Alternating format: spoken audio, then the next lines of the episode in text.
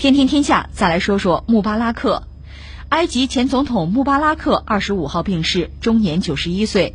埃及总统府当天发表声明，对穆巴拉克去世表示哀悼，并向其家人表示慰问。穆巴拉克的儿子阿拉日前通过社交媒体表示，穆巴拉克正处于重症监护当中。穆巴拉克一九八一年十月份首次当选总统，此后多次连任。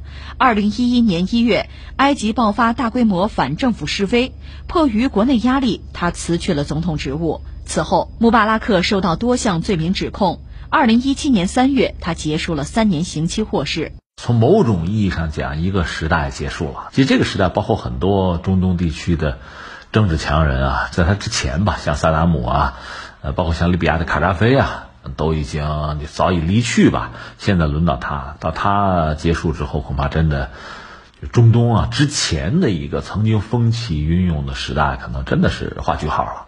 至于中东的未来是什么样，那就另说了啊。我们翻回来就说，他说埃及，其实是这样子啊。今天假设作为一个年轻人来讲，你要关注中东的局势，而且在中东，呃，你看一看这些相对哈叱咤风云的大国，就区域大国哈，你能说谁呢？以色列、沙特，可能你看到的这样一些国家，或者你愿意把土耳其加上也行哈，是这么一个圈子。伊朗也得算啊。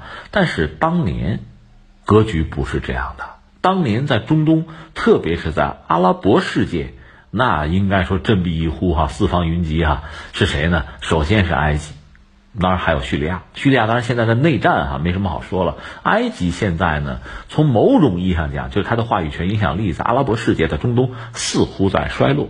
从当年的雄起到现在衰落吧，整个这个过程和穆巴拉克这个人这一生，其实又能够对应得上。所以很让人感慨啊！当然，他九十多岁去世吧，应该也算高寿了。当然，最后他他死的时候状态不佳，他并不是作为一个英雄死去的，而是作为一个就阶下囚吧，基本上这么一个状况。其实，在埃及国内，我看也有些评论哈，一些这个研究者就感慨说说，你看啊，穆巴拉克这个人啊，他要是一九九三年下台，那他是个民族英雄，绝对是个大英雄。一九九九年下台吧，凑合。就在坎儿上也能接受，但是到后来，他是被逼辞职吧？呃，整个在这个背景，什么阿拉伯之春什么的这个大背景之下，呃，国内发生政治的动荡，他在这个状况下辞的职，然后就成了阶下囚，一直到现在死去吧。那么这个角色让人看着就不像当年人们对他那么推崇、那么爱戴，就不是那个状况了。呃，那如果我们聊它的话，其实是从两个层面聊。一个，我们先讲一下埃及这个国家吧。以前我们也曾经聊过哈，这个国家一个是历史很悠久，但是我们也知道，今天的埃及人是阿拉伯人，并不是历史上的古埃及人。换句话说，古代埃及那个灿烂的文明和今天的埃及人其实没有直接的联系。但是，毕竟埃及在近现代呢，在阿拉伯世界也好，在中东也好，确实是颇有影响力。那我们就说二战以后吧，就埃及的几个重要的领导人，就说总统吧，呃，有三个人，确实非常值得一聊。他们分别是纳赛尔的算一个吧，萨达特算一个，然后穆巴拉克算一个。但是现在他的总统是塞西哈，那就不说了。这个纳赛尔呢，应该说是在整个阿拉伯世界的穆斯林世界都是极具影响力的一个人吧。他这个人是，我记得一九一八年左右生的人，他是一九七零年去世的，也就活了五十二岁呗。这么一个人，他本身是带着埃及，而埃及又率领着一众阿拉伯国家和谁呢？和犹太人和以色列进行了多次中东战争，当然互有胜负吧。他是在一九七零年，当时背景正好是有一个埃以的合约吧，就美国斡旋吧，他捏着鼻子也就答应了。就在这个当口，他是心脏病，忽然就死掉了。这是纳赛尔，纳赛尔我们说了，在阿拉伯世界就算是民族英雄了。像这个卡扎菲什么的，对他都极为推崇和尊敬，所以他是这么一个人啊。但是他死的很早，也没有对后来埃及产生太大的影响了。嗯，那在他之后是谁呢？呃，是萨达特。萨达特是一九八一年死的，是被暗杀的。呃，因为在萨达特手上吧，完成了和以色列的和平，和美国也算维持了一个正常的关系吧。在埃及国内的民族主义者。有些民族主义啊、极端主义的，或者说什么原教旨主义的分子，对他的对外政策不满，就在一次阅兵式上，就公开的就把他给打死了。这是萨达特。然后呢，是穆巴拉克上台。萨达特做总统的时候，穆巴拉克是副总统，是这么个关系。所以他上台，他上台之后一下执政就执政了三十年呗。后来是被逼下台，然后就现在就是九十来岁吧去世。这是穆巴拉克。呃，这个穆巴拉克是这样，他是一九二八年生人，呃，他就生在一个就农村家庭吧。一般说来，就父母让孩子小时候也是读那种私塾吧，当然是这个阿拉伯那边的私塾，一个是呃《古兰经》的教义，另外就是阿拉伯文的语法什么的，就是一些初步的知识吧。呃，父母是希望他干嘛呢？希望他将来就是学学师范，然后还回到自己这个村庄吧，做一个小学老师啊，这就很好啊，就那种老婆孩子热炕头那种感觉就行。但是他最后学到哪儿去了呢？学到军事院校去了，之后呢又去空军院校，在这之后呢，他又至少是三次去苏联去进修，后来他就就走上军旅生涯吧。呃，一方面他有战功，另一方面他做到过。空军的军事学院的院长做到空军的参谋长、总参谋长，做到空军的总司令官，他是做到这样一个官职，就等于说是一度是执掌了埃及的空军。而埃及空军在当年呢，在和以色列的搏杀之中吧，应该还是颇有可圈可点之处。所以这个人呢，呃，他的管理能力，军人嘛，包括在军方巨大的影响力，这个都是非常就给人留下深刻印象的。而且这个人和刚才我们讲的那两位总统，一个是纳赛尔，一个是萨达特，还都有着密切的关系。你比如说，和纳赛尔是什么关系啊？说起来很搞笑哈，说是他本身是空军的军官嘛，就是大概招收学员的时候，有一个年轻人就说：“我我不是一般人，我是萨达特他弟弟，对吧？这有这关系，裙带啊，你得照顾我。”结果呢，据说穆巴拉克是一口回绝。就比较廉政嘛，啊，比较这个就讲原则嘛。这个事儿呢，萨达特听了之后是说大声赞赏，好，做的对啊。也作为一个领导人嘛，这个态度总是必须的，这是一个。呃，那跟萨达特搭伙就更有意思了。本来他是个空军的将领哈，从埃及那个角度说打这个十月战争啊之后，呃，萨达特曾经找到是国防部长，那是个元帅叫做吉米斯，就说你这样，你给我推荐个人吧。我打算让他给我当副总统。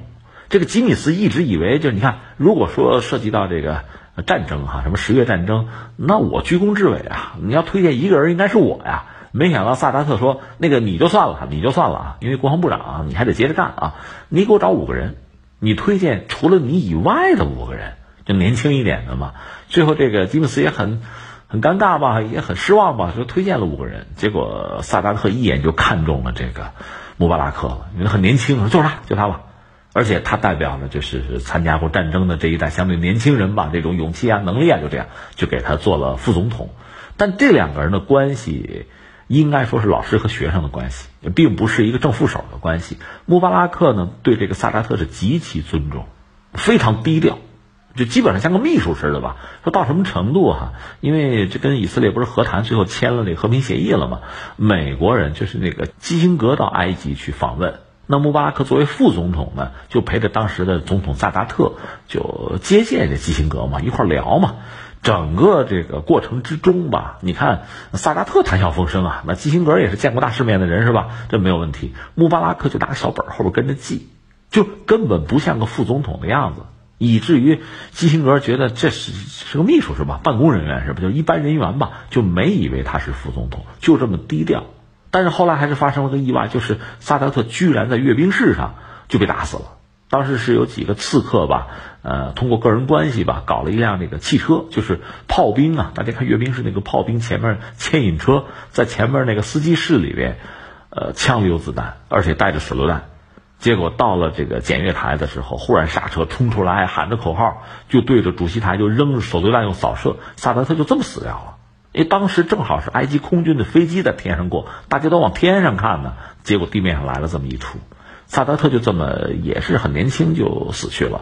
那穆巴拉克作为副总统呢，就接了他的这个位置，而且这个人确实一个是在军方有极高的影响力啊，大家对他很认；再就是在民间，这是民族英雄啊。对吧？这是打胜仗的人呐，很靠得住，所以他就执掌埃及的权力，一直就三十年。那下面我们就得说但是了，但是几个事儿吧。第一个呢，现在人们一般说他是个所谓恋战的人，这个战就是客栈那个战，木字边那个战，说到底就是既得利益嘛，恋权势嘛，就这一个东西。再就是他他的家族，他的这个周边的既得利益集团吧，确实攫取了大量国家的财富。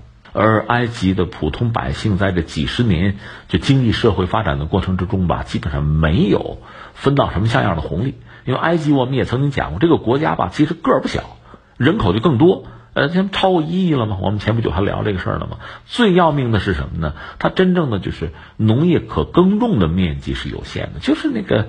呃，尼罗河嘛，那河谷啊，啊，三角洲就那个地方，所以人是非常多。他也没有计划生育的政策，他的这工业制造业谈不上很发达，就就业就解决不了。所以，所以公众呢，就长期是生活在一个比较贫困的状态，贫富差距也比较大吧。当然，他这个政府呢，是通过就非市场的手段解决问题，比如说。